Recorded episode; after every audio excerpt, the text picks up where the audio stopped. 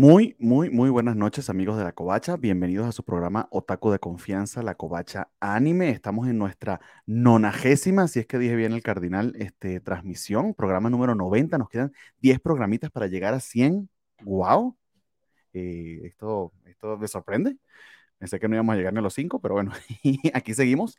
Primavera 2023 ya inició la semana pasada y vamos a tener nuestro primer repaso, las primeras series que nos han llamado la atención.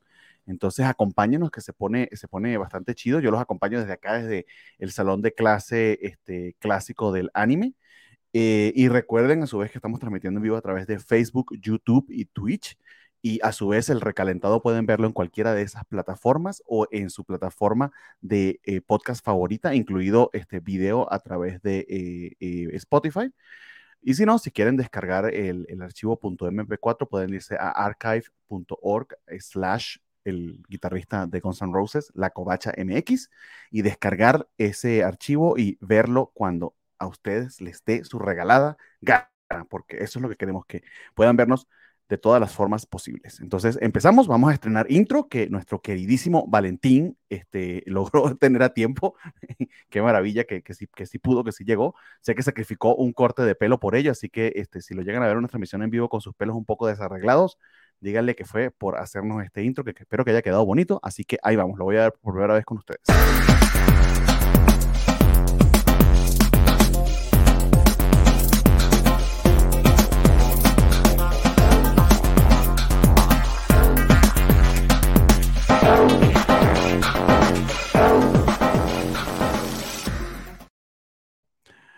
Muy bien, amigos. Este, muy bonito nos quedó el, intro. Después de todo, bueno, nos quedó, le quedó Valentín. Entonces, eh, dicho todo eso, pues este, procedo a saludar a quienes me acompañan este, la noche de hoy. Este, muchas gracias a quienes nos acompañan en vivo. Ya empezamos a leer sus comentarios, pero primeramente desde Chihuahua y con sus mejores looks, Otaku. Hola, queridos Tomodachi, aquí Natalia. Bienvenidos a otro martes de La Covacha Anime. Saludos. Qué maravillas. Muchísimas gracias, Qué bien que te encuentres bien. Y desde la Ciudad de México, con su fondo de la Ciudad de México, ya no tiene su fondo de Sakuras este, nos acompaña la VTuber, la mejor VTuber de toda la covacha. ¿Qué onda, Chihuahua? Qué gusto saludarles, amigues. Ay, estoy muy contenta de estar aquí, no me había dado cuenta. ok. Tenemos cinco minutos hablando backstage, pero bueno, vamos a ver lo que te diste cuenta ahorita. Sí, estábamos eh, fuera del aire platicando bien a gusto y fue como, bro, ya son, las nueve. sí, arranquemos, arranquemos, arranquemos, exactamente. Este, pues yo tengo una pregunta porque... Sí, adelante, adelante. ¿Quién es el, anime del que está haciendo el opening Bish? Sí, de, hecho, este, estábamos hablando de eso, de, de, qué nos parecían eh, los mejores openings hasta ahora, porque le comenté a Gabriele que ya, ya tenemos, está en la descripción aquí abajito del video, denle clic y le pueden dar play en Spotify, el playlist con los openings y endings de esta temporada. Y le estaba comentando de Heavenly Delusion, que este, la, está transmitiendo, la está transmitiendo Star Plus, eh, y a mí el primer episodio me sorprendió muchísimo, la calidad de la animación es brutal, pero eh, el opening también me llamó muchísimo la atención, creo que es el mejor opening que he escuchado hasta ahora y justamente es ese grupo que le comentaba este, a Gabriele, que es Bis, y, y, me empezaste a, narrar la historia y, y wow, o sea, aparte tiene, tiene capas este, ese, ese grupo en particular. Sí, es súper interesante. Bish es el lado B de Bis. Bis significaba Brand New Idol Society y eres una de las agrupaciones estandarte de la productora WAC. WAC se caracteriza por dos cosas, por producir eh, idols alternativas, que son así como rockerillas, como punqueras, como antisistema. Por, por, dar un ejemplo, ¿en contraste con qué? Con, con, la idea tradicional de lo que es un idol, ¿no? Como que siempre tiene que ser azucarada, así como que muy dulcecita, buena ondita, kawaii. No, estas tienen que ser rudas y pues medio locochonas, ¿no? Justamente. Entonces, por ejemplo, nada más por dar una muestra, que es nuestra favorita, una, una ocasión eh, las, las BIS anunciaron que iban a, a solicitar donadores para poder completar el desafío de nadar en semen, así como lo escucharon. ¿Ah? en serio. Entonces era, afortunadamente no sucedió, pero el solo hecho de que manejaran el concepto les dice mucho de lo que está pasando, por una parte, en cuanto que no le tienen miedo a cosas. Eh, la, la, primera generación de Beast. Pues sí, y, literal la cosa ¿no? Sí, sí, era una locura. Y la primera generación de Beast y también de Beast hacían mucho stage, stage diving, es decir, se aventaban al público, se metían con ellos, era una loquera, muy, muy punk. Eh, ahora ya no, creo que ahora ya están bastante más moderados todos los eh, productos de WAC, es decir, porque tienen como que una plantilla amplia de idols que intercambian en sus distintos proyectos. Este, por ejemplo, Empire, este, Beast, Bish, eh, Aina The End como solista y otros artistas que salen de ahí, ¿no? Entonces, está eh, bueno, esa es una característica distintiva de las idols alternativas, ser muy antisistema, y se va muy atrás porque eh, vamos a decir que empieza a haber pioneras de la escena idol alternativa con Seiko Omori. Seiko Omori que pues ahora, bueno, estamos hablando como del 2012. Seiko Omori en la actualidad ya está en sus 30, pero sigue produciendo unidades idols y participando como tal y metiéndose en un montón de problemas, ¿no? Eh, bueno, pero esa es una parte como que de, lo divertido que podemos platicar, que es lo oscuro que normalmente pues como todo el mundillo idol está pues muy impregnado de situaciones de managers abusivos en cuanto a lo profesional e incluso de acoso y violencia sexual. Entonces eso está muy feo. Justo el productor de WAC, eh, Watanabe, pues es un güey ultra nefasto, del que pues el problema es que siempre es como, bueno, lo que te preguntaría la bandita es, ah, pues, ¿qué le sabes a ese güey? No, pues es que obviamente sabemos que no se sabe, porque así es como se maneja esa banda. Son eh, muy hábiles en ser manipuladores, este, en hacer, pues, todas las estrategias de violencia y manipulación. Eh, eh, grooming, pero aplicado a negocio. Yo tengo una pregunta. Entonces, Fish, ¿o cómo? Bish. Bish. O sea, Bish, y Bish. ¿Son las mismas? ¿O cómo es que no entiendo eso de A y B? Es que BIS era la unidad original y en algún momento estuvo como en un hiatus e hicieron un lado B que era Bish. BIS es Brand New Idol Society y Bish es Brand New Idol Shit.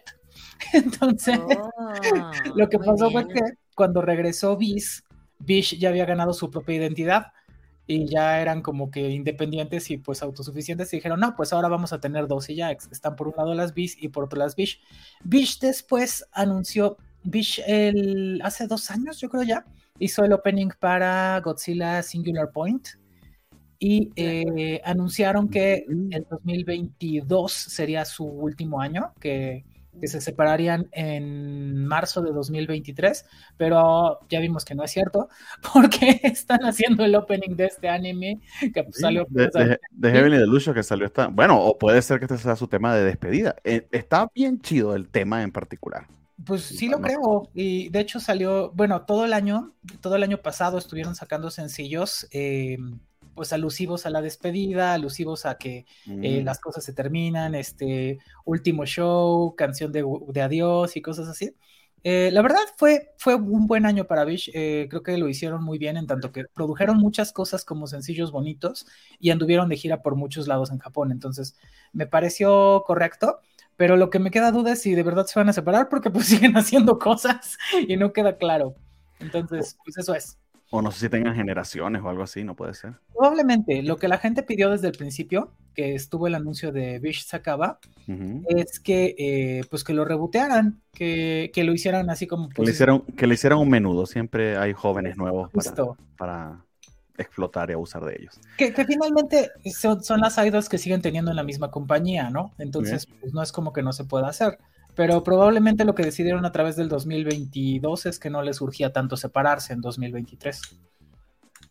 Vieron las cuentas de la pospandemia y dijeron, no, hay mucho que cubrir.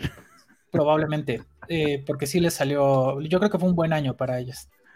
No, pues qué maravilla. Este, que bueno, qué buena información. Qué chido tener a Gabriele que, nos este, eh, profundiza en ese mundo de las idols que se ve bien interesante, pero también este, perturbador.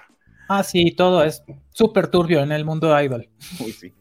Pues mientras tanto saludamos a quienes, este, eh, no, no, turbiamente, sino agradablemente nos saludan desde las diferentes eh, redes que ven la transmisión en vivo. Sepan que si quieren acompañarnos en vivo, estamos todos los martes a las 9 de la noche a través de los canales Cobachos.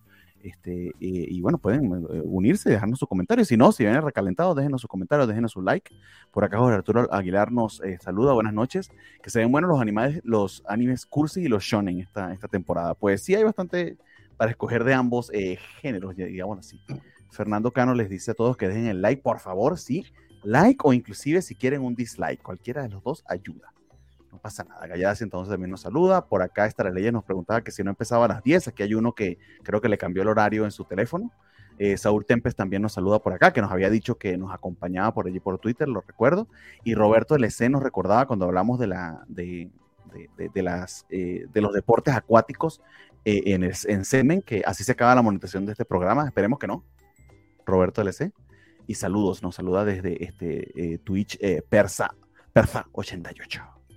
Entonces, este, eh, bueno, muchísimas gracias a quienes nos acompañan en vivo. sepan, como, como se les he comentado varias veces, este, que si quieren suscribirse al canal, a los canales Cobachos, ayuda un montón. Desde apenas nueve pesitos al mes se suscriben a través de YouTube y todo ese dinerito se va acumulando y nos ayuda a, mantener este, la covacha viva, poder pagar, por ejemplo, el StreamYard, este, el dominio del sitio y otras cositas que tenemos que utilizar para, para mantenernos flotando. Y tienen la opción también a través de Twitch, si tienen Prime Video, este, Prime Video les regala una vez al mes una suscripción al canal que ustedes quieran, no tienen que pagar nada adicional ya por tener Amazon Prime y Prime Video, tienen a su vez también ese, ese beneficio.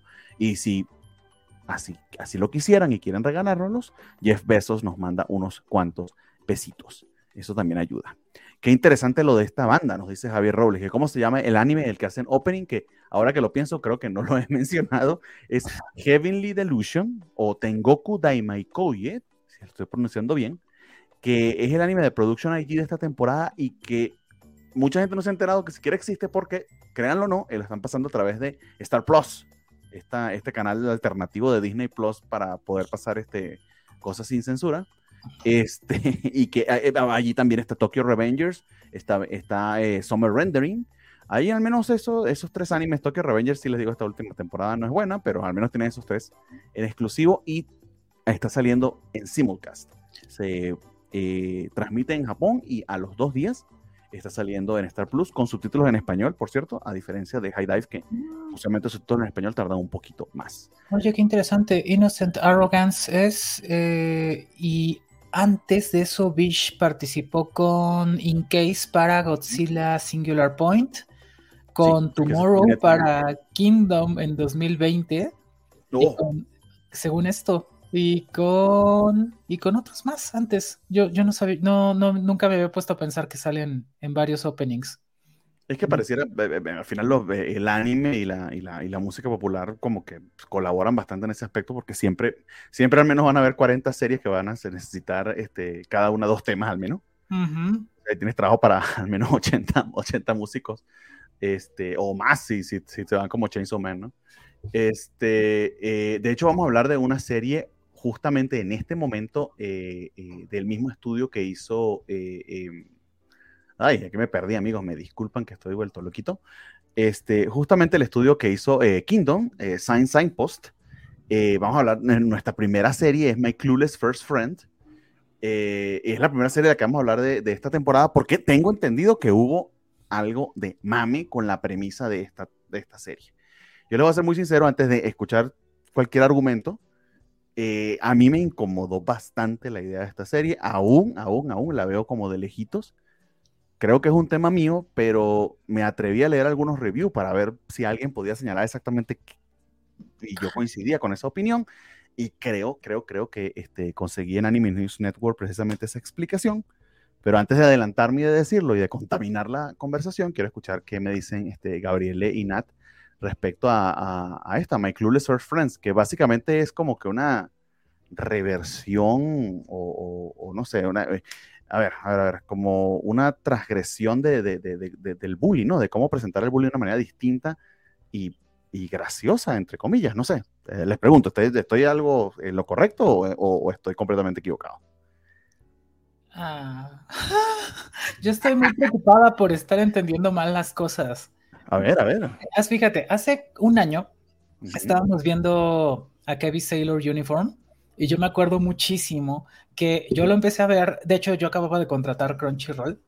eh, y yo lo empecé a ver y se me hizo súper lindo. Me pareció que, que, que, la ilustración, la animación era toda bonita, que los personajes eran lindos, que las situaciones eran todas bonitas. Y luego, un buen día en Radio Taiso, yo estaba hablando de cómo me parecía que era súper lindo y Natalia lo está recordando porque estaba en la audiencia de días. Sí. Y entonces me dice Bro Chicken como, bueno, te estoy diciendo yo lo que acabo de decir, que se me hacía súper precioso todo. Y entonces dice él, sí, claro, y es un anime de fetiches de patas, ¿no? Y yo así de, ¿qué, güey? Y entonces descubrí que yo me estaba perdiendo de una clave que pues, pues obviamente es tácita o, o que la gente, lo, los productores lo van a negar, pero pues que sí ponen un fondo un tanto turbio que pues que yo no estaba viendo y que ahora ya después de un año de dedicarme al darle seguimiento digamos a los medios otakus digo pues sí o sea no no puedo o sea tal vez es cierta mi lectura es, es, es válida pero no puedo desentenderme de otro contexto que, que, es el público al que está dirigido. Entonces, dicho lo anterior, me preocupa estarme perdiendo de algo porque a mí este anime me parece bien. o sea, lo empecé a ver Odié, odié, odié los primeros ocho minutos. Me pareció que la ilustración ¿Eh? no dejaba mucho conmigo, que la narrativa no me encantaba, que había muchos diálogos y situaciones que se me hacían forzadas y, y si no forzadas, al menos chocantes. Pero luego hubo un twist donde eh, encuentras eh, pues la, la, personalidad de Taiyo que, que es como pues tan cándido, tan amable, tan, tan, tan esmerado, tan esforzado en cómo quiere ser a, a Migi de Akane. Y, y, me cambió todo, me cambió la perspectiva porque dije, sí, o sea, cuando eres una persona violentada o discriminada, eh, se trastocan o, vaya, percibes la aceptación de alguien como algo muy, muy importante. Entonces, si, si lo dejo en esa premisa, que es lo que, lo que veo como en términos generales, pues a mí sí me es un anime lindo, pero no sé si me estoy perdiendo de algo otra vez. Yo, yo quiero opinar. Bueno, para empezar, yo, yo, este, a mí no me gustan estos animes de, de niños, no porque tengan algo es, es oculto, pero a mí no me gusta, pues estos tipos de slice of life, ya, ya lo han de haber escuchado en otras, en otras emisiones, pero le di una oportunidad, dije, vamos, y de hecho invité a la patrona a ver unos, un, unos capítulos, el primer capítulo y se aburrió. Bueno, ya de entrada una niña de nueve años, pues se aburrió. Yo entiendo que las nuevas generaciones necesitan como más rapidez. Entonces, bueno, dije, no, no, no, no fue el, el, mercado ella, no soy el mercado yo. Les voy a platicar un poquito de qué va. Está esta niña Akane, que es un poco sombría y tiene un mote que le dicen Shinigami en la escuela. Y luego está este niño, ¿cómo se llama, Gabriela? Que se me olvida. Este, Tayo. Tayo, que es un niño, si entendí bien, es como extranjero, ¿no? Pues como que sí, él, él no viene del mismo trasfondo de, de, las demás personas en la escuela, o sea, como que sí es medio de intercambio, sí es nuevo, pero parece que además se está perdiendo de muchas claves culturales. Creo que Exacto. eso es lo más importante. Ajá, entonces sientes el, por, por ese que le falta cultura, ese trasfondo, el, el, mote de Shinigami, él lo encuentra súper cool, o sea, se les no manches, como que te dicen el Shinigami, yo quiero ser tu amigo. Y eh, yo creo que eso es a mí lo que más me causa molestia, porque él en su inocencia creo que está siendo sumamente cruel con Akane. Esa es mi perspectiva. Yo no he querido leer nada, ¿verdad?, al respecto, pero siento que se está acercando de una forma equivocada a ella porque pues no se está acercando a ella por lo que ella es, sino por lo que ella representa. Supongo que en el transcurso del anime van a empezar a conocerse y va a dejar de lado a la Shinigami y va a ser amigo de Akane. Pero en el Inter, eh, bueno, yo así lo veo, a mí se me hace incómodo, se me hace una una amabilidad cruel. No sé cómo explicarlo. No sé cómo explicarlo. Pero bueno, ya saben, pues aquí hablamos de lo que estamos aquí, claro, nos estamos psicoanalizando. No, yo, yo lo entiendo muy bien. De hecho, me gusta mucho el punto que tocas porque. Eh, Uh, bueno, bueno, voy a lanzarlo todo de una vez, ¿no? Para eso estamos hablando aquí nosotros. Sí. Ah, claro, esa es la idea. A la gente trans nos pasa mucho que hay banda que se nos acerca porque nos fetichizan. Entonces, Ajá. el hecho de que seas algo exótico, raro, anómalo, fuera de más, se vuelve atractivo y, y, dejan de ver de fondo quién eres tú. Es Exacto. nada más que es algo que pueden fetichi empezar. Entonces, en este caso sería la misma. Eh, estoy leyendo bien tu argumento, sería lo Eso siento, exacto. Si alguien se acerca conmigo porque yo soy fuera de lo común, pues se está acercando por lo que represento, no por lo que soy. Entonces, eso se me hace un poco cruel. Sí. Y un poco cruel, y más porque Akane está muy sola.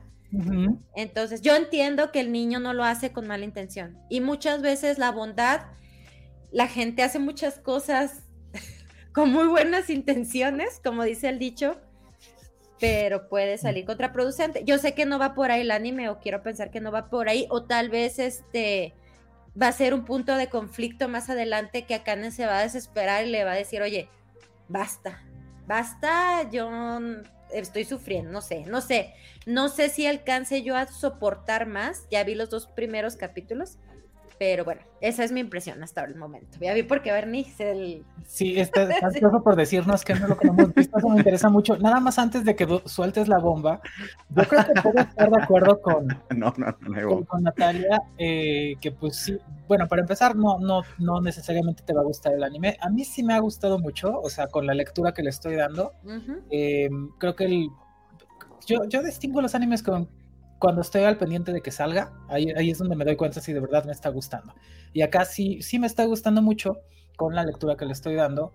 Eh, se me ha hecho súper lindo, tal vez estoy entendiendo mal, pero además eh, también me parece que Taiyo tal vez, mm, o sea, sí es un poco cándido, torpe, sí está perdido de varias cosas, pero dos cosas. Para empezar, pues también es cierto que cuando somos niños, eh, mucho, eh, es la, nos hacemos amigues de los demás pues por cualquier razón. Me parece una buena ilustración de lo que pasa, como lo superficial eh, creo que no necesariamente es tan bueno o tan malo, no lo sé, pero, pero además yo sí creo que hay más de fondo en este chico. Tal vez de pronto sí no es tan inocente como parece, no está tan perdido como parece, sino que ha instrumentado esa candidez para acercarse de, una forma más genuina. Eso, esa impresión me dio hasta el final del segundo episodio, pero pues vamos a ver. Eso me gustaría, o sea, eso sería súper más agradable para mí, saber que lo está haciendo de forma intencional, que no es tan inocente y que nada más es una forma de evadir los conflictos. O sea, eso está padre. Ah, no quiero problemas. Sí, sí, la Shinigami, cool, cool. Y la verdad es que le, le atrae la niña.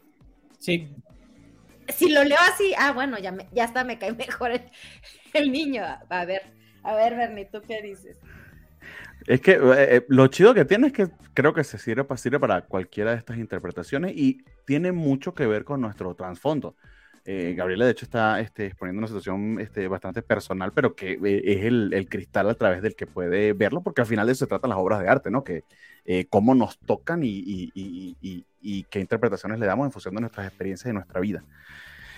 Lo que diría es que eh, a quienes eh, hemos sido bulliados, este es una fantasía escapista un poquito triste. De hecho, eso es lo que dice la, la, review que les comentaba.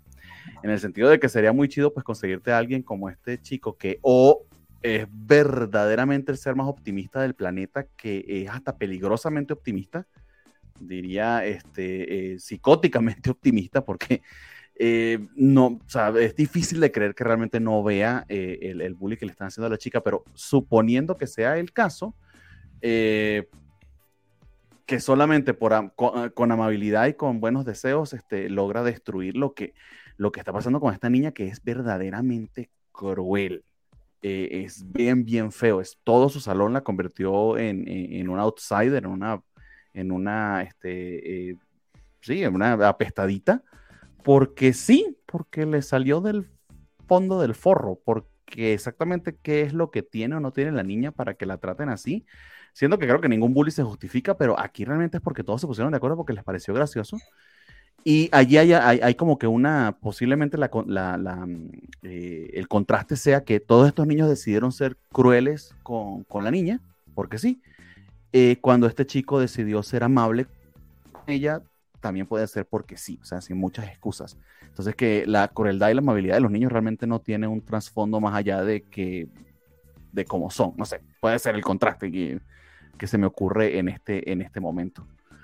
Pero, pero de nuevo, o sea, eh, si hay algo que a mí, a mí, a mí, eh, el buleo que ella sufre me toca, este, eh, me, me, me fastidia Eh, y no sé, la perspectiva de que va a llegar un ser este, tan, tan, tan despistado que este, con ese despiste logra desarmar ese bully.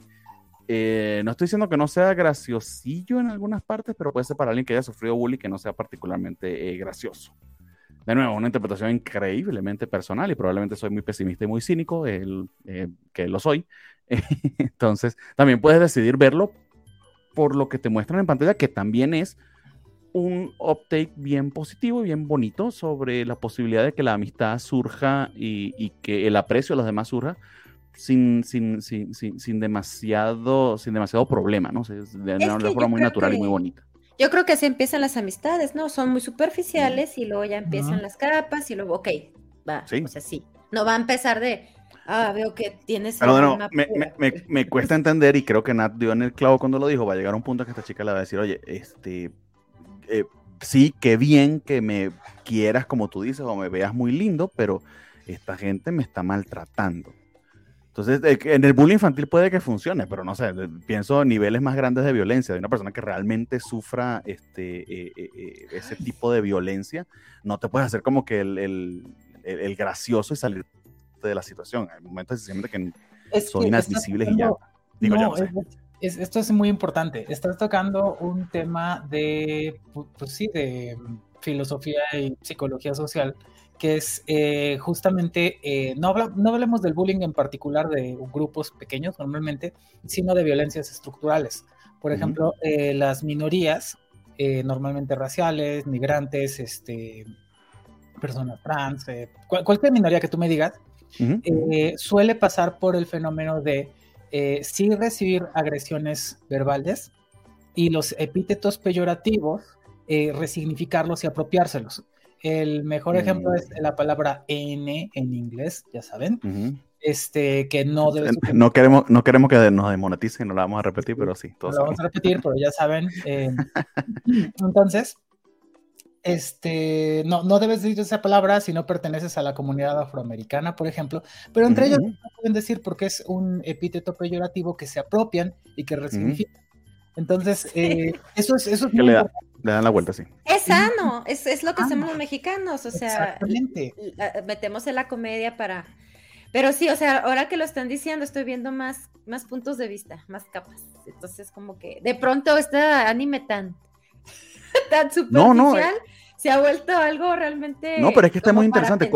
Como el chico desarma los argumentos de los otros niñitos de no te le acerques a la Shimigami por esto, por esto. Ah, o sea que tú la admiras. ¿Qué? Porque le dices que es especial. ¿Qué? Ah, tiene, pueden poner barreras y todas sus tonterías. A mí lo que me encantó fue cuando le dice, ah, bueno, entonces no vas a querer curry. Qué bien, me lo voy a poder comer. Y el otro así de, no, sí lo quiero. Güey, decídete.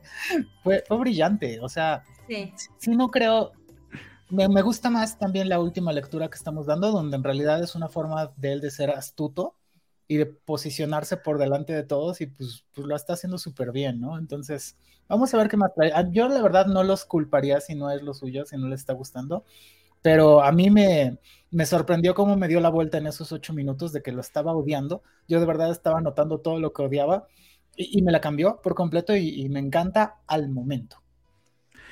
Lleva dos episodios, hay que darle el beneficio de la duda, pero te voy a ser muy sincero lo que yo sentí cuando él sale con eso y sobre todo cuando le dice a la niña que, eh, porque aparentemente es increíblemente sincero, dice exactamente lo que siente. Eh, cuando vas y conoces a su hermana, puedes ver cierto parecido familiar, la hermana quizá un poquito más madura, etcétera. Pero yo me sentí muy mal por la niñita porque oh, de verdad que está muy solita y es la primera persona que le dice cosas bonitas. Y ay, eso me dolió mucho. O sea, a mí me. Ay, mm, no le vayas a maltratar, pobrecita, porque tiene el corazoncito en la manito. No manches, eh, entonces que me, tocó, me tocó fibrita de. Uy. Fíjense. Pobre niña. O sea, cuando, cuando, dice, primera vez que no le tuve que mentir a mi papá, si tengo un amigo en el colegio. Ajá. Uy, uy la bueno, esta niña es fea. yo pues son dos episodios que, que, termino llorando, o sea, no tengo tema. no, no, es que sí. No, yo a, mí, a mí también se me aguaron los ojos. No, y lo he visto muy bien. Yo me acuerdo mucho eh, cuando, cuando yo, em, bueno, aquí vienen más cosas personales, que es lo que le gusta. cuando yo cambié mi expresión de género, pues, pues no, no, la vives muy bien, ¿no? O sea, Ah, te enfrentas a muchas cosas que pues hay banda con la que te dejas de hablar, este, exclusión, marginación, separación de la familia, muchas cosas que pasan. Y, y, una señora que vende dulces afuera de la facultad, este, fue la primera persona en mucho tiempo que, que, bueno, para empezar me leyó en femenino y era como, ay, este, ¿cómo estás, chica? Que este, muchas gracias, corazón, tal. Y, siempre me decía cosas tan lindas y yo iba a comprar con ella siempre y de hecho iba con alguna ocasión con un amigo y entonces le dije, siempre vengo con esta señora porque es bien buena onda conmigo. Y dice como que, ¿me estás diciendo que compramos en este puesto porque te habla bonito? Y yo, pues sí, güey, pues es lo que ocupo. O sea, ¿dónde? O sea, entonces Así sucede, o sea, es, real que necesitas eso y alguien me diría como, ay, pero pues lo hace nada más para quedar bien y para que lo compres, pues para lo que sea, o sea, yo prefiero que me hable así a que me hablen como en otros lados, ¿no? Entonces, sí, sí, sí es un problema, como lo percibe Natalia, como preocupante que haya cosas de fondo y como te preocupa, Bernie, que, que es delicado cómo lo puede enfrentar ella si algo sale mal, pero pues, pues sí se me hace súper significativo y súper bonito hasta donde va, bueno, tenemos la esperanza que en el opening hay más niños ya ahí con ella, entonces ya no va a estar tan eh, sola. Eh, el, e, este niñito que eh, le encantan las camisas sin mangas, ese es ah, como que ah, sí, sí, sí. Él está como sin mucho esfuerzo, entonces como que por ahí puede ser, de, nuevo, o sea, probablemente sea yo que como el tema así me toca ciertas este, fibras personales, porque de, sí sufrí de bullying en, en la secundaria y demás, y no eh, a ver, eh, siento que puede ser que la comedia lo banalice, pero de nuevo, van dos episodios y lo estoy viendo bajo ese súper mega lente. Vamos a darle más chance porque puede ser que termine siendo justamente una mega mega lección. Eh. Se puede convertir en algo maravilloso, sin duda.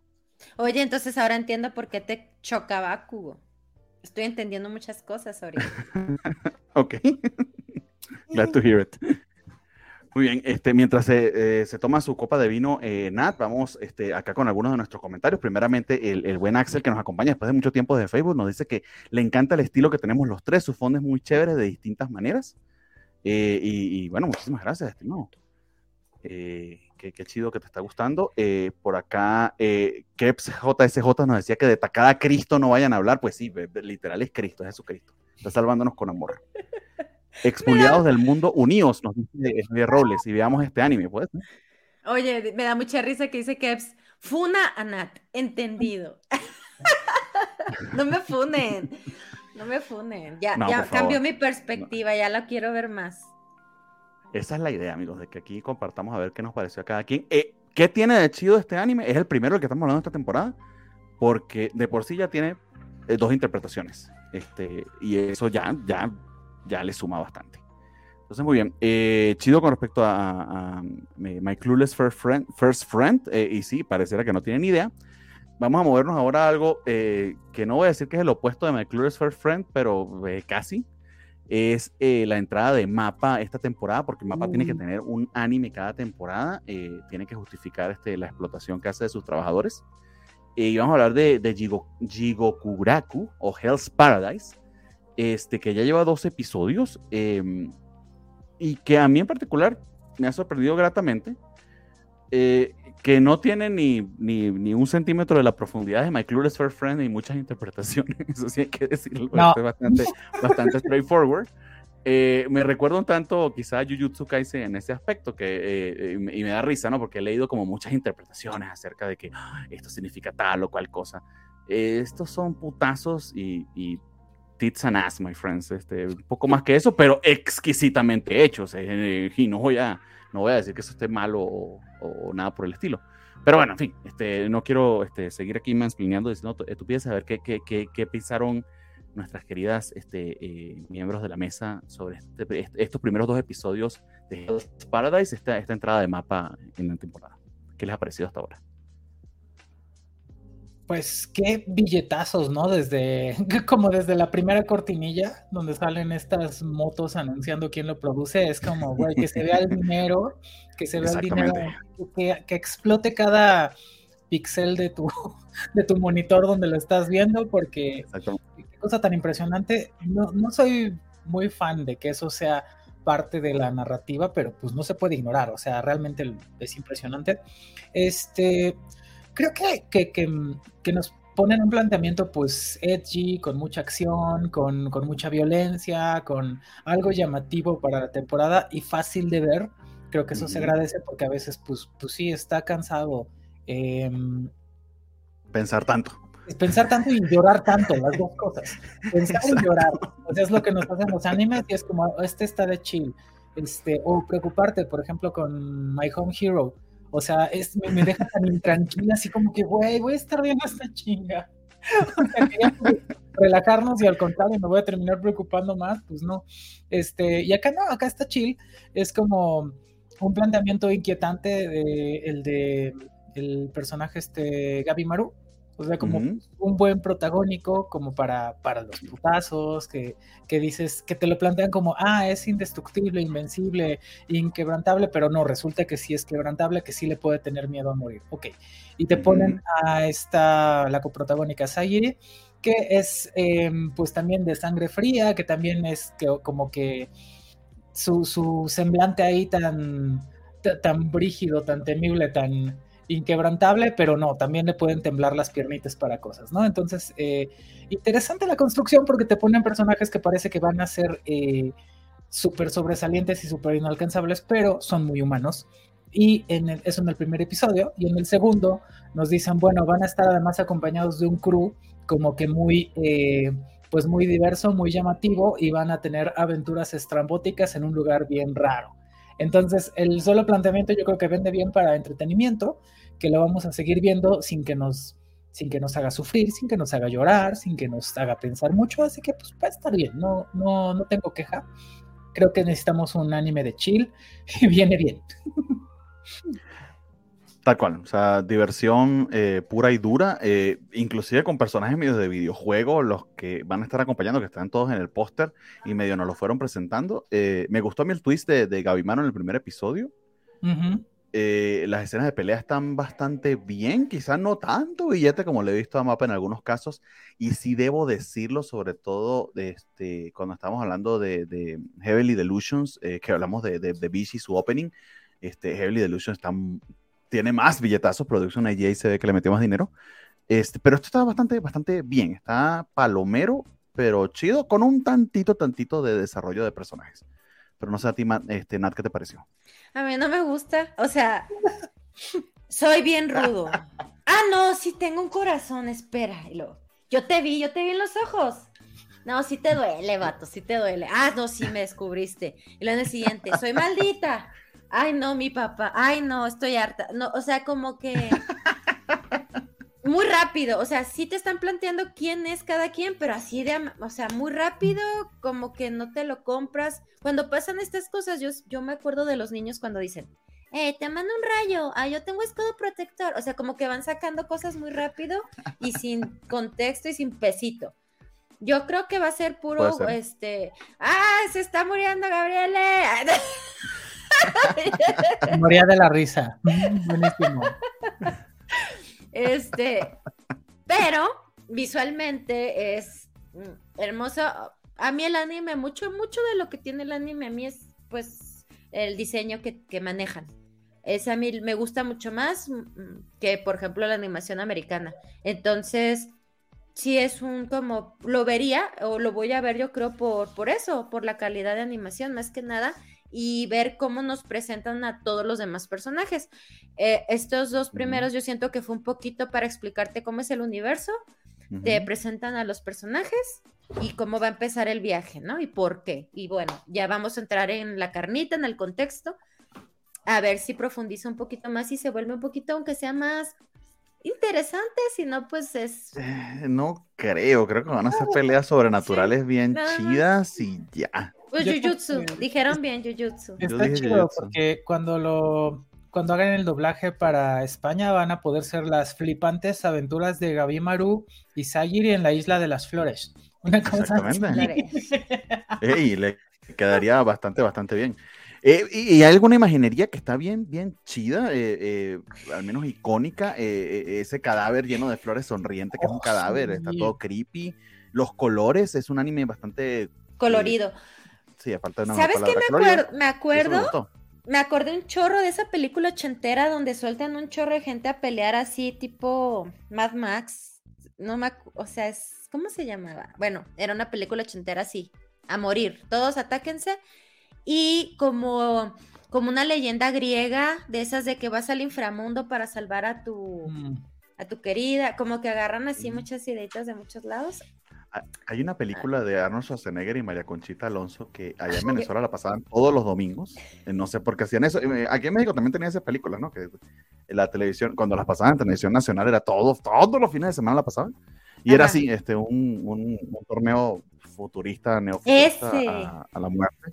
Déjame buscar películas, pero sí, mira, la tengo aquí en mi cabeza y sí, es eso. Sí, había así un un tablero donde decían quién iba muriendo y quién iba ganando. Sí, es como, a ver, eh, lo que más reciente, al menos en anime recuerdo de eso, sería Danganronpa, que es muy divertido, que, creo que otra vez la virtud de Danganronpa no es tanto como que el eso que le pongan a la historia, sino que visualmente es muy padre, que los personajes son atractivos, edgy, que te entretiene mucho y dices, ok, lo pude ver del principio a fin y me dejó cosas icónicas y ya, y si pensamos en el género, digamos, de estos eh, competencias survival, lo, que siempre les digo es como, bueno, pues el, e, el, la génesis, al menos en el mundo taco, tiene que ser la peli de los 2000 ba Battle Royale, Battle Royale, que, qué cosa tan linda.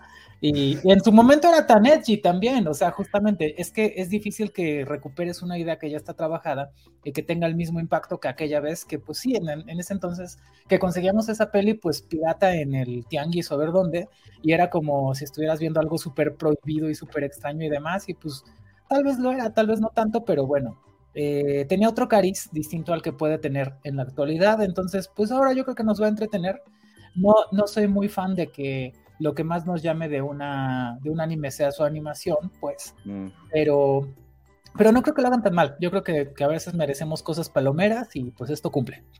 Eh, eh sí, exactamente. Y, y, y, si es palomera, pero está bien hecho, bien dirigido, la música es chida, la, se siente fluido el movimiento, la cámara está puesta donde tiene que, que, que estar. Eh, que algunas veces esas cosas decimos solamente animación, pero también tiene que ver con dirección, con puesta en escena, con guion. Eh, ahí es donde se, ve cierto profesionalismo que, se agradece. Por acá nos dice Roberto LC que en, el segundo, perdón, lo puse muy rápido, que en el segundo capítulo no entendí si el prota es o no inmortal. Y creo que no lo va a seguir. Inmortal creo que no es porque de hecho literal le da miedo morir. Eh, lo que pasa es que antes no le importaba y eso era lo que le daba la inmortalidad. Básicamente era un adolescente eterno y ese era su superpoder. Nada, todo le rebalaba y nada le importaba. Ayer me vi el primer capítulo de Hells y la animación y lo que mostraron en el, primero ya lo compró, dice Star Slayer. Y que uno necesita relajarse y ver cómo decapitan gente o cómo le este, muerden la yugular, porque otra cosa, la violencia está este, gratis y, y, Gratis, súper violento, ¿eh? sí, está bien. Ah, se cree. Carlito Parque nos dice que apenas comenzó Demon Slayer y a la par ando viendo Vinland Saga. Amigo, par de joyas. Este, espero te pongas al día pronto. Y algo que, no le, que le gustó y que está interesante, dice así entonces, cómo representan los traumas de Sajiri.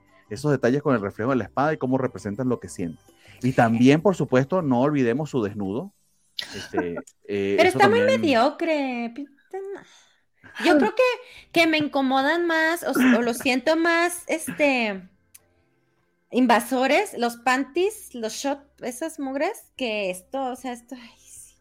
free the nipple, free the nipple, gente. el, tema, fíjate, curiosamente defendió el desnudo. Hay, hay, una lectura que tienen las Moonies, el fandom de Sailor Moon, que es, creo, el fandom menos tóxico que conozco. Y normalmente es muy bonito. Eh, salvo cuando se mete banda, bueno, no voy a entrar en eso, pero el punto es que alguna ocasión ah, es un, un thread amplio el de por qué al final de Sailor Moon, después, como que su última transformación, eh, después de que tiene el primer traje y luego un segundo y luego el tercero con alas y demás, y va viviendo como un upgrade, ¿por qué el último es que se desnuda? Y entonces eh, lo que decían es como, güey, güey pues es que eh, siempre hay una interfaz entre ella y el mundo. Y en esta ocasión está en su estado más puro. Dice, el estado más puro pues es que esté desnuda. Y dices tú, oye, eso tiene sentido. En este caso, Ah, lo que estaría yo sobre esa misma lectura que le puedo dar es, es pues es Aguirre directamente con sus miedos, con sus culpas, con sus frustraciones, con sus demonios, pues. Entonces, creo que tiene sentido. No sé si estoy intelectualizando de más este anime, pero se la concedo por ahí. Yo también siento que es así, pues está como haciendo una introspección en sí misma y está siendo vulnerable, ¿no? ¿Qué es lo que más tiene miedo? Pues no sé, no entiendo muy bien a qué tiene, pues ser mala, no, no entiendo muy bien a qué le tiene miedo. Este, pero me, me gusta. Como el hombre de cultura aquí en la mesa y el. Adelante, adelante, adelante. No, este, no, sí, Gallada nos dice que sí hay nipples en el manga. También Gallada, nos, Gallada está leyendo el manga, entonces dice que está más, este, profunda todos estos miedos que vimos en, los segundos, en el primero y segundo capítulo. Entonces, pues yo creo que valdría la pena si les interesa este, ver el manga. Puede ser como Golden Kamuy, que el manga es más sabroso que, el anime. Entonces, dense la oportunidad. Pero, ¿qué estaba diciendo? Ah, este, no, el manga es Chef Kiss, Golden Kamuy, mil veces. Pero les decía, ah, me gustó ella, o sea, ese personaje de, esta chica sí me gustó porque sí siento real que no, bueno, pues no quiero matar gente, pero es de mi familia, es lo que esperan de mí y lo tengo que abrazar. Y me gustó eso de que, ok, ya entendí que mi papá no era que matara con facilidad, simplemente tomaba responsabilidad de lo que estaba haciendo e iba a vivir con, con ello con ello, ¿verdad? O sea, pues yo mete gente y bla, bla. Entonces eso sí, eso sí se me hizo Se parece al consejo de Ned Stark en el primer este, capítulo de Juego de Tronos, que básicamente le dice a Bran que la valentía no es la ausencia de miedo, es actuar a pesar del miedo. En todo caso, Mapa actúa y muéstranos el pezón. Este, eh, probablemente en la versión de Blu-ray hay una manito allí que nos quiten. como el hombre, como el hombre de cultura de acá de la mesa, este, y el fan número uno del perrito hentai, este, yo me quedo con la justificación de Gabriel y la voy a repetir cada vez que pueda, sobre todo cuando hay un panty shot completo y totalmente innecesario. Eso es. Muy bien. Pero de hecho, nos dice por acá también Arturo que, así como allá este, leyó el manga, que no se arrepentirán. El manga está muy bueno. El manga al menos está muy bueno va bien de nuevo. Lo que pasa es que eh, eh, eh, me está pasando como con Jujutsu Kaisen, que creo que está increíblemente sobrevalorada. Este, Jujutsu mm. Kaisen hablaremos en su momento dentro de, un, de un par de temporadas cuando se estrene la segunda. de cuando le quieren dar más lecturas de lo que es Jujutsu Kaisen, lo que, Jujutsu Kaisen, lo que es algo palomero. antes la comparaba con Chainsaw Man porque es igual de este, es popular, pero Chainsaw Man tiene uf, muchísimas más capas de profundidad. Valga la pena decirlo porque vamos a hablar de Demon Slayer para que sea, para que sea justo. Demon Slayer también a veces se queda muy en la superficie. Sí, yo creo que Demon Slayer está muy en la superficie. Eh, ¿Sabes qué, otro anime le dan como mucha lectura, como de profundidad a un nivel chocante? Este, que gracias a Dios se va a acabar, este, Attack on Titan. Es como, güey, por favor. O sea, no, no, niños Edgis, relájense mucho. Sobre todo cuando, sobre todo cuando quieres justificar al genocida, ¿no? O sea, eh, creo que el autor es bastante claro en decir este tipo se volvió loco te lo dice una y otra vez, y son los fans los que como que, ah, no, sí, pero amigo, el genocidio está mal, lo dicen todos los personajes, o sea, no sé de qué estás hablando. Yo, lo que veo de bueno eh, de que tenga un fandom así es que eh, utilizan la iconografía de este, por, los distintos símbolos que te dicen, ah, esta persona es fan de SNK, y eso te dice mucho de la persona en la realidad, y entonces es como, ok, gracias por la advertencia. Sirve, sirve, de, sirve de red flag. en, todo caso, eh, en una primera cita pueden preguntar, ¿piensas que eres un genocida o no? Y si no es otaku, este, va a salir corriendo, entonces ya también te vas a ahorrar una cena incómoda. Justo, te ahorras cosas. Dice, dice Roberto, él esté por allá, que no me contamine Freud. No, no, no, yo llegué a estas conclusiones no porque me lo dijera Freud, porque conocía a los SNK, fue, fue experiencia directa. De hecho, yo choco mucho con Freud en muchas cosas. Este, sí, sí tenemos mucho tacto para decirnos lo que nos gusta y lo que no. Así como yo. Con todo respeto, tus animes. Estás bien, ah, te quedas oyendo. Está bien Respeto tu opinión equivocada. No, no, pero. Equivocada? Yo, por ejemplo, Shingeki, yo no he podido pasar de la segunda temporada. No puedo, me cae bien gordo Eren desde entonces. A mí me da mucha risa el FOMO que le da Nat este, que no se está perdiendo un carajo. Pero quiero estar con todos ustedes. Oye, no, pero sí es de esta gente que, que, que se disfraza del Joker. Bueno, así yo los visualizo, no sé, o sea, que no han entendido que no son héroes, o sea, están mal. Pasó, pasó algo en la mole de este año, este, lo, eh, no recuerdo en qué programa de, de, de cómics lo comentaron, pero creo que Valentín también lo dijo en algún momento, eh, no sé si ubica el personaje Rorschach de Watchmen, ¿no? Este, Rorschach fue creado por Alan Moore precisamente para burlarse de, del fascismo. Básicamente es un tipo bien loco, es un maga, de cabo a rabo, un maga, este, Make America Great Again, un trompista, pues. Eh, pero llevado a proporciones muy, muy exageradas, Roshan, ¿no? Y hay mucha gente que lo considera su personaje favorito y que no se dan cuenta de que literal es una parodia. Pero bueno, el, digamos que el, epítome de eso fue en esta mole que llevaron a un bebé disfrazado de Rorschach, de su mamá, porque aparentemente le dio a leer Watchman a este niño, un niñito como de 10, 11 años, la cara de Gabriel lo dice todo. Entonces, señora, no disfrace a su, a su niño de este homicida este, racista, por favor. Entonces, ese le ganó a la que se llevó a la bebé en la cajita para... para le ganó al que metió a la niña a la caja de Tanjiro. le ganó. Yo Entonces, creo por, que por, ahí creo que va el tema de, la confusión de cierto fandom, no de todo, de cierto fandom de... Pobre señora, no le sabe. Como que era el papá, pues ahí era un otaku, todo buscando poder, pero esta señora pensó que, ay, voy a caerle bien a mi hijo y nada, que es un loco en potencia. Sí, creo que tiene que leer lo que su hijo está leyendo. yo, me acuerdo de esos disfraces de los pobres niños, una, una familia que traía a su bebé eh, como minion. Y yo así como, güey, ¿por, qué le marca su destino?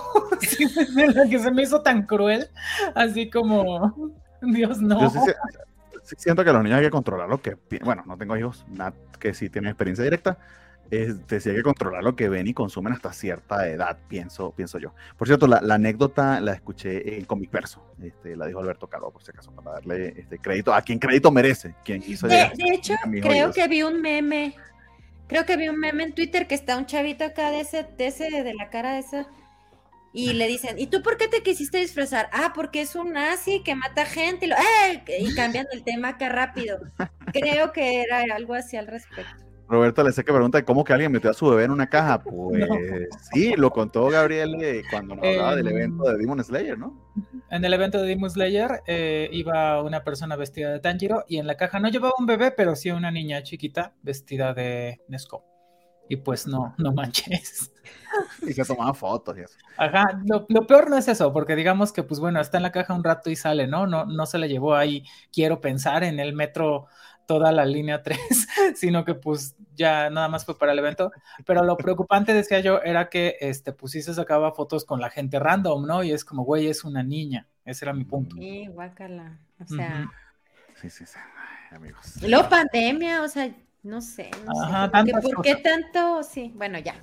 Bueno, o, como estaban hablando de Akari, este, no solo fetiche de pates, sino, este, de hecho lo, lo dije cuando hablamos de ese anime, es Pido Bear Alert ese anime se pone peligrosamente Bird. A mí me tocó ver una niña con el disfraz de, de Leia en bikini cuando se estrenó lo de The Force Awakening. Ay, sí, amigos, también la cara de la cara de, es que tenemos una de Gabriel es maravilloso. Tenemos una, es muy triste, o sea, yo sí veo papás. Yo entiendo que pues nuestros hijos son mini versiones de nosotros en ciertas cosas, ¿no? Pues nos ven, nos viven y así pero como querer a fuerza imponerle un gusto se me hace, te va a gustar lo que a mí me gusta, o sea... Eh, si quieres realmente que le guste, no lo vas a repeler si lo haces así. Ese es un problema, quererlo imponer, dices, pues no va a funcionar, pero el otro peor es como, pues imponer cosas que, que, traen consecuencias que, que, ya van más allá de, del gusto en sí mismo. Esto de las fotos con los extraños, por una parte, o esta cosa del bikini en la niña, es como, güey, ¿qué onda? ¿Qué onda? Nos dice este, Julio Mar que larga vida a Hajime Isayama y a su obra. SNK transciende, le pese a quien le pese. Nadie ha negado la importancia que tiene este Attack on Titan. Attack on Titan es una serie que ve la gente que no ve anime sí. y que ha quebrado la plataforma de Crunchyroll en cada una de las temporadas en las que se ha iniciado del montón de gente. Es un anime que marca época, por supuesto, por supuesto que es supremamente trascendente. Que una parte de su fandom esté medio loco también. Sí. Dejen de vivir a través de sus hijos. Jaja, nos dice Roberto. Pues sí, básicamente es eso. Sí, vivan ustedes. Y, hablando de la gente que vive a través de sus hijos, en este caso de sus avatares, y que adopta hobbies de, de las exparejas y después no sabe cómo soltarlos, tenemos aquí My Love Story with Yamada Kun at Level 999, que básicamente es este, una chica que se enamora de Sheldon. Eso fue lo que entendí yo Eh, y no sé por qué alguien se enamoraría de Sheldon, a menos de que fuese este. No sé, en fin, tan. Está súper sad. Está súper sad porque es una chica que se enamora de una persona que tuvo el mínimo de decencia con ella. O sea, eso es lo que le gustó. Que no fuera un hijo de. O sea, bien triste. Galladas, entonces, por favor, tienes toda la razón. Es amiga, date cuenta. Amiga, date cuenta. Este, sí, pero, pero si te fijas, Nat, creo que podremos concordar en que, pues, de hecho, eso es lo que le pasa o nos pasa a la mayoría de la bandita. o sea, es como alguien que te trata eh, con el pues mínimo de decencia. Es, este, pues, es como que medio inusual a veces. Entonces, eh, lo entiendo bien. Por otra parte, también se supone que Llamada es, pues, muy guapo. Ese es el tema. Eh, sí, también. otra cosa no es, es, es, es creo que fue un espacio pues divertido, inesperado y demás, donde ella recibe eh, pues sí un buen trato, mucha decencia, mucha eh, gentileza y, y, de ahí corre todo. Eh, se me hace un anime divertido, me hace reír mucho, el, sobre todo el, segundo, bueno, en los dos episodios, pero especialmente en el segundo, si hay momentos en los que estoy yo así como que Akane, no, por favor, y, y, y sufriendo yo en carne propia las situaciones bochornosas que le pasan a Akane. Entonces, este, me ha, me ha divertido muchísimo, más de lo que yo esperaba. Este, me parece ingenioso eh, el twist que le dan al perfil de los personajes, es medio inesperado algunas cosas, tal vez un poco exageradas, pero bueno, pues por eso vemos animes, ¿no? Porque queremos ver historias que sean de cosas distintas de lo que vivimos normalmente. Así que eh, yo creo que agradable, eh, pues sí, eso diría, eh, divertido al momento. Creo que, creo que tiene para hacernos reír, a ver qué tal se desarrolla. Mira, acabo de hacer una relación, me volvió el cerebro, por eso estaba casi que interrumpía a Gabriele, pero se llama Akane este personaje como la chica de My Clueless First Friend. Ajá. Y literal está cayendo por el primero que le habla bonito. ¿Es la maldición de las Akane acaso? Sí. pues no. Este tiene como 22 o 23 años y este niño tiene 16, o sea que... A la cane de Ranma no le fue tan bien. ¿Cómo, cómo? A la cane de Ranma no le fue tan bien. Pues sí. Oye, no, pero sí es cierto, como dice este Saul Tempest, o sea, eso pasa todo el tiempo, es cierto, o sea, cuando eres joven, pues te gusta un tipo de hombre el rudo, el malo, el rebelde, el que no vale papá, ah, te creas. Y, luego ya maduras y ya buscas pues algo mejor, alguien más estable. Bueno, pero la cosa con este tipo es que es totalmente frío, ¿no? O sea, yo sí siento mucha tristeza por Akane, porque no solamente es alguien que lo trató bien, sino alguien que la trata con mucha indiferencia. Pero realmente la trató bien. ¿Qué hizo? No la violó porque se. Exacto, o sea, tuvo la mínima. Pero eso no es tratar, bueno, no sé. Bueno, digamos, a ver, se la llevó a su casa eh, para cuidarla, pues, para no dejarla en la calle cuando se puso ebria. Por cierto, bandita, este, no hay que hacer eso, no hay que ponerse, no hay que perder la conciencia cuando estás con alguien que apenas conoce por consideración contigo y con esa persona. Ser responsables a las demás personas de ti no está cool. Pero bueno, sucedió y Llamada responde muy bien, la lleva a casa, le ayuda a la ayuda con el vómito, que aparentemente fue un tema, la voz ropa, la... Y que afortunadamente tenía un top debajo de la blusa que se vomitó, porque muy bien se pudo haber quedado desnuda.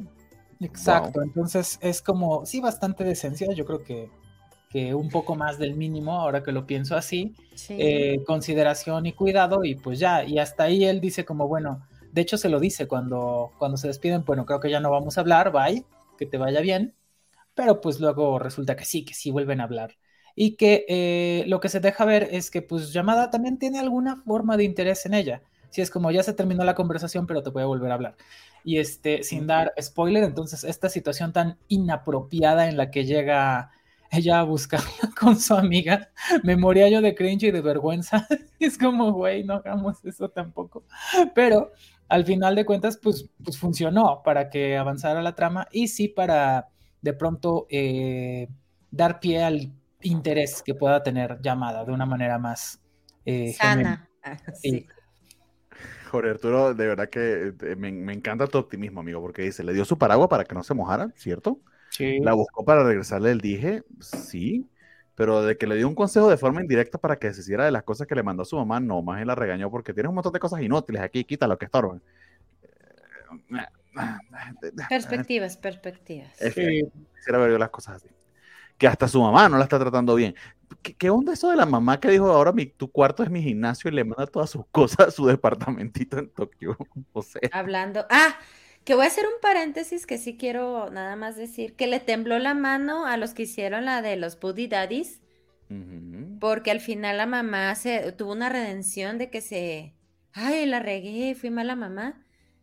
Hay mamás malas, o sea, yo siento que debieron haberla dejado mala madre. Pero bueno, eso. Mala mamá. Sí, o sea, hay malas madres, hay madres, mamás que no valen para pura. Hay madres que valen madre. Que valen madre. La mayoría, pero bueno, yo que No, no nos mandes a la chingada. Perdón. Solo somos personas rotas tratando de hacer las cosas bien. No, es que ese es el tema, o sea, porque no se, no se trata de que la banda sea infalible, se trata de que tenga al menos la intención y el mínimo de competencia y, las cosas van saliendo. Sí, sí, sí, sí, pero sí, yo creo que a mí me gustaba ese anime, perdón Bernie, perdón por salirme totalmente del tema, pero ya no lo vamos a volver a tocar. Este, se me hacía muy rescatable que pusieran a una mala mamá. O sea, a mí realmente fue algo que me gustó y me gustó como otras personas que son peores seres humanos eran mejores padres. Entonces, al final se dieron la vuelta, les dio miedo, no sé qué pasó, y le hicieron una mártir, pero bueno. Sí, súper, sí, estoy muy de acuerdo en eso. Eso es rescatable y eso es algo que me gusta también de algunos animes donde, bueno, para empezar hay personajes adultos, eso ya se me hace súper interesante y pasa también aquí en, en el caso de Akane, al menos, si, si estoy entendiendo bien, eh, llamada, bueno, que es Akito, él sí es todavía menor de edad. Pero Akane sí es mayor de edad ya. Ay, yo no llegué a eso. Sí, es, lo que, les comentaba. Akane debe tener, si está comenzando la universidad, digamos, 19, 20 18, años. 18. Ajá, una cosa así. Entonces... Mismo 18 porque está tomando este, sin problemas y este chico tiene apenas 16. Y está tomando jugo. Ajá, ajá. Ah, yo no había visto la edad de ellos. Para eso estamos en este programa, para romperle las ilusiones, amigos. Mientras tanto, por acá leemos algunos de los comentarios. Jorge Arturo nos dice que ese Sheldon realmente es un papucho. Este, mm. sí, nos decía Sol Tempe también que eso pasa todo el tiempo en realidad, etcétera, etcétera. Y cuando te tratan mal y llega alguien que te trata bien, descubres cosas que no imaginaba. En eso concuerda este, My First Clone Friend y este otro anime. Dice Javier, tienes razón. Por acá me dice Edgar Pérez y muchísimas gracias, amigo. Arnold y María Conchita fue en The Running Man un reality de fugitivos basado en una novela de Stephen King. Esa madre la pasaban en los 90 todos los domingos en Radio Caracas Televisión en Venezuela. Acabo de googlear eh, la, diferencia de edad entre Yamada y Akane y son dos años, no es mucho. Yo tengo esa diferencia.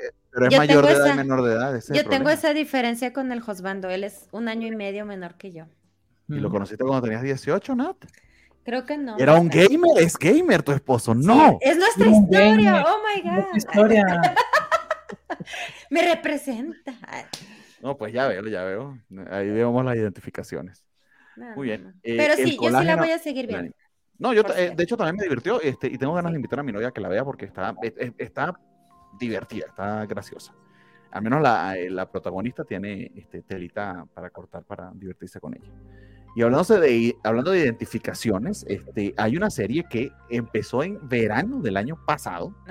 Eh, y supuestamente que por COVID, este, la excusa que hemos utilizado en los últimos dos años todos para no hacer nuestro trabajo, eh, pues también le sirvió este, este estudio para este, mover esta, este, este anime hasta marzo de este año. Y finalmente, eh, creo que fue la semana pasada o esta semana, ni me acuerdo, Netflix, que había estado transmitiéndolo a través de Simulcast, este, ya transmitió todos los episodios que faltaban en conjunto y, eh, se trata de el tío Isekai o el, o el tío de otro mundo, Isekai Jisan. El estudio es Atelier Pontark, que el, único otro anime que tenía en su haber era precisamente Gambare Doki-chan, eh, otro de esos animes de alta cultura como el perrito hentai.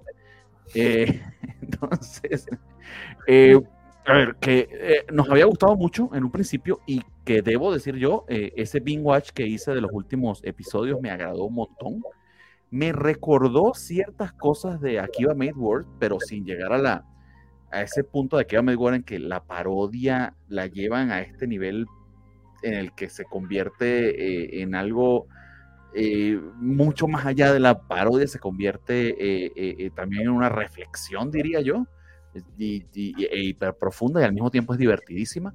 Creo que el tío Isekai se queda nada más en el chiste no va un poquito más allá, eh, pero que dentro de los Isekais eh, ha sido uno de los que más me ha sorprendido porque abraza su, abraza su, premisa eh, y la lleva a, niveles insospechados. El amor que siente el tío Isekai por Sega, por ejemplo, es divertidísimo. Pero no sé si Gabriela tuviste oportunidad de ver la serie por completo, algunos episodios, si la conocías de antes, para que nos digas. la, empecé a seguir desde que salió y me encantó. O sea, es de esas cosas que decían, oye, qué bueno que no cancelé Netflix todavía. Eh, me parecía varias cosas. La primera es un protagónico adulto, muy adulto, o sea, un protagonista totalmente pues inesperado de pronto con características además opuestas a lo que esperas un protagónico de anime, que es que sea guapo, inteligente y demás, ¿no? Este es un baboso que estuvo en coma, pero por alguna razón tiene eh, pues estos poderes que trajo de otro mundo, ¿no? Y, pronto se empieza a volver interesante, yo creo que, que mueve bien sus cartas para, para, plantearte algo inusual, que eso es, pues eh, tiene un valor, o al menos para mí por sí mismo tiene algo de atractivo, eh, una historia bien contada, divertida, muy, muy este, con sus punchlines eh, ingeniosos, con sus historias paralelas con los otros coprotagonistas, con el sobrino que es este Takafumi, con este su amiga de la infancia que anda por allá, ¿cómo se llama esta? Sumika. Y este y las lecturas que dan dentro de las historias que da el propio tío eh, Oji-san, eh, la propia visión sesgada de, de Oji-san respecto a lo que pasó y cómo él redescubre las cosas que vivió por estarlas contando. Entonces, me gustó mucho desde el principio, me pareció algo eh, ingenioso, divertido de ver, que disfrutaba por sí solo. Y fue muy malo cuando se interrumpió. Ah, eso. Y el opening con Mayu Maeshima, que es extraordinario. Me encanta esa canción, Story. Mayu Maeshima era la, fue la primera vocalista con la que grabó un disco Meet and Después de que salió ese disco, no sé, tal vez por ahí del 2016, ella se gradúa de Myth Android. Myth Android sigue su trayectoria pues, sola como banda y Mayuma Eshima se hace camino como solista y yo creo que es muy visible en, su discografía de, sobre todo yo no podía evitar el contraste de cuando trabajaba con Myth Android, que lo hacía bien, que era buena cantante, ahora que de verdad explota con este tema de story para Isekai, eh, Isekai Oji-san. Eh, y bueno, entonces, hay muchas cosas que me gustaron mucho de este anime y cuando me dijiste, cuando me dijeron, amigues, eh, ya salió, o sea, ya está completa, dije, bueno, pues ahora es cuando, y me lo vi también en una noche. Lo que, lo que me sorprendió fue que tiene 13 episodios, entonces yo había medido 12 y yo así como, ching, yo me tengo que dormir, pues yo ni modo. entonces, este, me lo vi todo. Eh, fue como si no se sintiera casi la ausencia porque la historia se cuenta bien. Tal vez lo que me sorprendió en esta recta final es que eh, hay una evolución de cómo el tío cae en sus memorias, pues ya sabe usar sus poderes, ya sabe ser un líder para sus, para sus colegas, para sus compañeros, se vuelven un equipo de una manera un poco inesperada. Y sobre todo, tal vez el plot twist más eh, inesperado fue cuando me di cuenta al final de, oye, esto se volvió una rom-com de golpe. No lo ves venir. Entonces fue como, ¿qué, sucedió? Te da un final donde te deja súper, súper, súper eh, Bueno, al menos a mí me dejó enganchadísima y, diciéndote, picándote como, pues tienes que saber lo que va a pasar en la historia, ¿no? Pero que creen que eh, obviamente en ese mismo momento me fui a ver qué se podía hacer o no. Y pues la, triste realidad es que no hay, difícilmente habría material suficiente, eh, origen, porque bueno, saben, es un manga en el que está basado y no, eh, no alcanzaría para hacer otra temporada. Y pues vamos a tener que esperar a ver si, si de hecho se genera suficiente, eh, suficientes volúmenes para que haya una segunda temporada. Y si contando con ese material origen, pues decidieran hacer algo así. Entonces estamos hablando de que si llegara a pasar o a no pasar, lo sabríamos por ahí del 2025. Qué crueldad.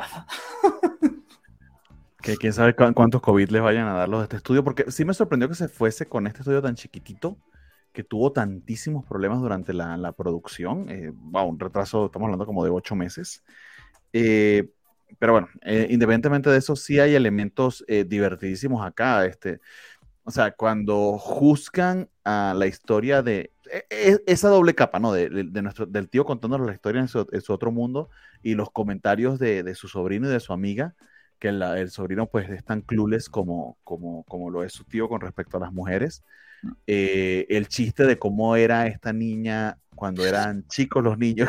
Sí, sí. Que, que, que, no sé si es que ella era así o es así como la veía su amigo y por eso pues, está completamente eh, eh, cegado al hecho de que ella obviamente está traída por él.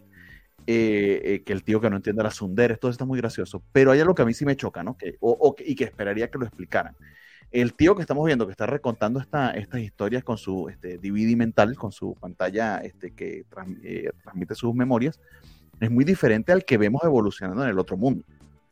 Eh, pareciera que echó para atrás.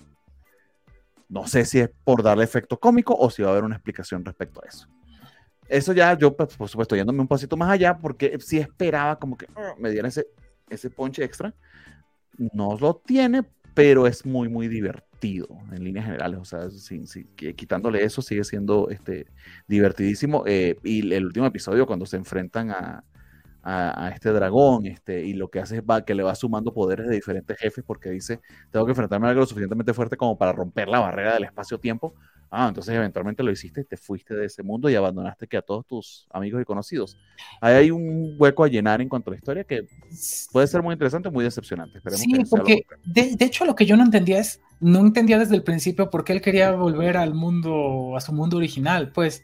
O sea, no hay ninguna razón, su vida era como que pues bien miserable y acá efectivamente hay un desarrollo del personaje del, tío eh, en el otro mundo, pues llegó, lo decía, logra eh, tener un liderazgo, logra tener control sobre sus propios poderes, logra hacer muchas cosas con el objetivo de regresar al otro mundo. Dices, pero, pero ¿para qué? O sea. Pero no todo el mundo, o sea, yo no la he visto, pero yo pienso, este, pues tú puedes lograr muchas cosas, pero al final, pues eso no es lo que te hace feliz. Él quería ser un hikikomori o no sé, o sea, él era lo que le hace feliz se esforzó para regresar, llegó a donde él quería estar y volvió a encapsularse. O sea, puede ser. Pues quería jugar, a mí es tan sencillo como que quería volver a jugar Sega, o sea, como dicen. Quería volver a jugar Sega, pues sí, eso lo explicaría, lo cual, pues sí, otra vez fue como, mm, me quedo con la, o sea, digamos que eso es, es una lectura posible, estoy muy de acuerdo, pero nos deja como un, con un desazón así de, pero es que tuviste tanto desarrollo de personaje en el otro mundo para regresar a ser el mismo chamaco de 17 años que se fue. Entonces, ¿qué onda? Está como el final de Takagi-san que tú lo comentaste, o sea, que Nishikata se quedó igualito, pues sí. Ajá. Así como ahora tienes a, la, la, versión grande y a la chiquita de Takagi para que te estén buleando. Es como, mm, qué bueno. Ok. Y todo lo que vimos en la serie los últimos siete años, pues, no importa. Eh, eh, eh, amigos, es lazy writing, hay que decirlo. Sorry, pero. Es que entró en survival mode o así. Tenía que hacer ciertas cosas y lo ya ah, lo logró y ya volvió a donde él quería estar. Probablemente. Pero explícalo. Pero bueno, sí. Sí, el problema es ese, que hay, que hay huecos que no están contados y que no, que, que si, si llegan a estar justificados, pues lo vamos a saber mucho tiempo.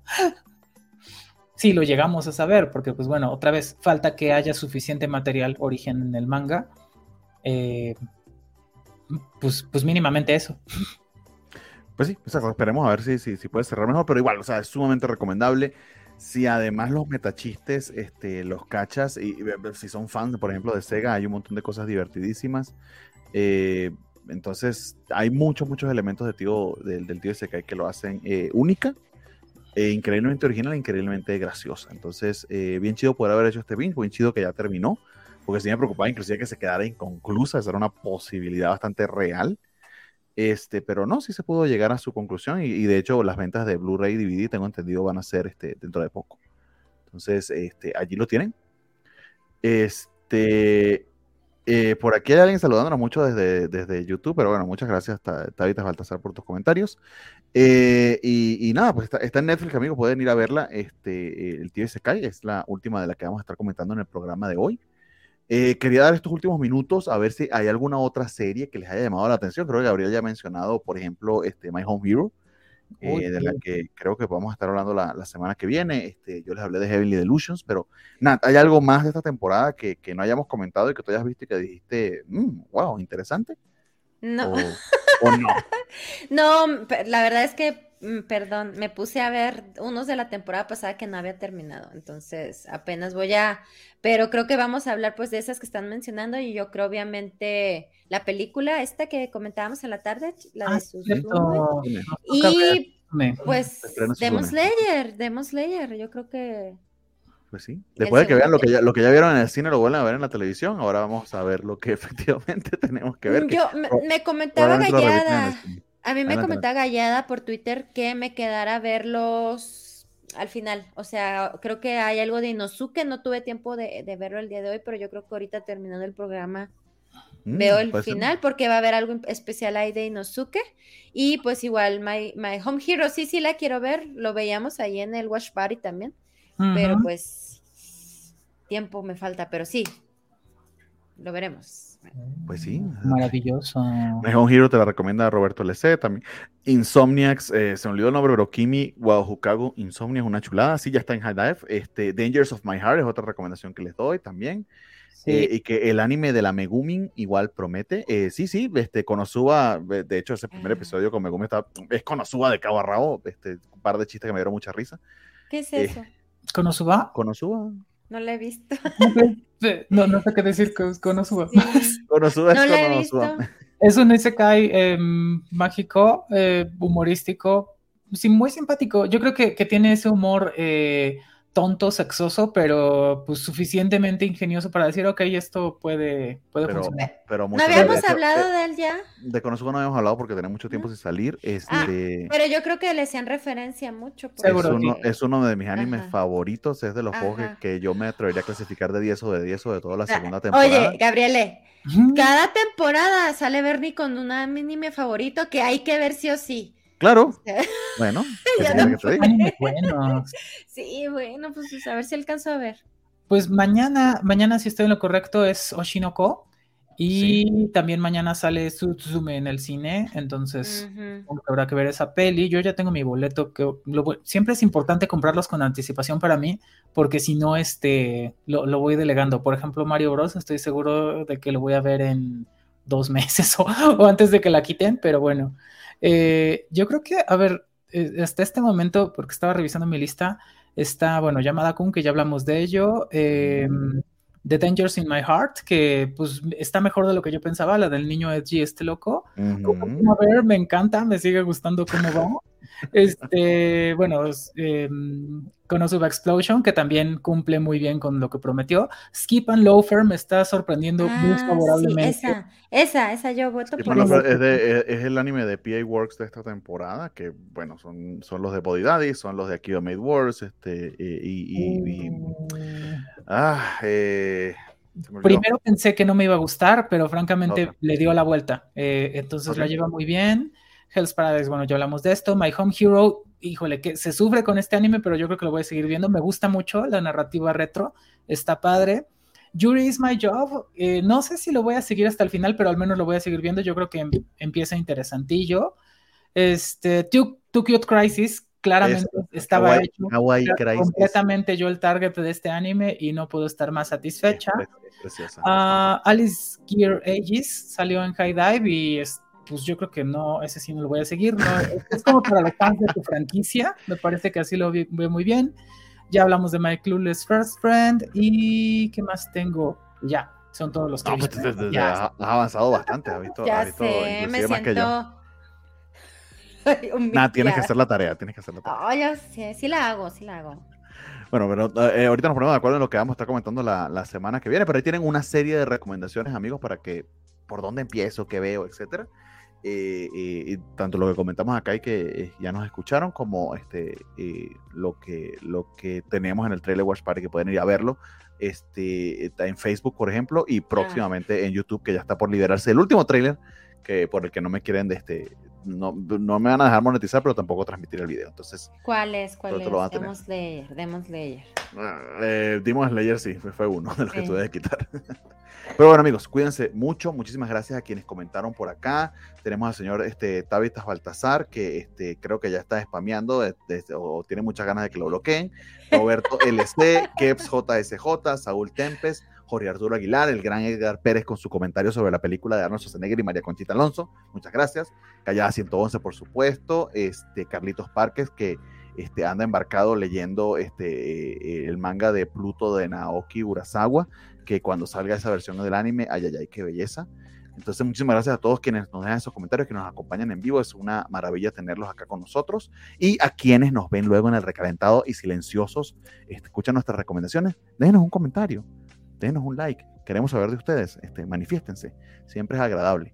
Eh, hay un espacio, por cierto, en Spotify con este, eh, es nuevo, pero allí pueden también dejarnos comentarios, preguntas, dudas, respuestas, qué les pareció el programa, de qué quisieran que habláramos, hágalo. Siempre es bienvenido, siempre es agradecido. Entonces, muchísimas gracias eh, a Gabriele y a Nat. Este, es una maravilla tenerlas acá con nosotros. A Gabriele con, sus, con su infinito conocimiento wikipédico del mundo musical japonés. Eh, nunca me hubiese imaginado tanta complejidad. Entonces, este, lo agradecemos un montón. Este, y, amigos, recuerden, por cierto, que les dije, tendremos también nuestro este, playlist de openings y ending. Eh, cuídense mucho entonces. Nos vemos la semana que viene. y that's it. Si consigo el outro, sí, sí. Cuídense mucho, amigos. Bye bye. Bye bye.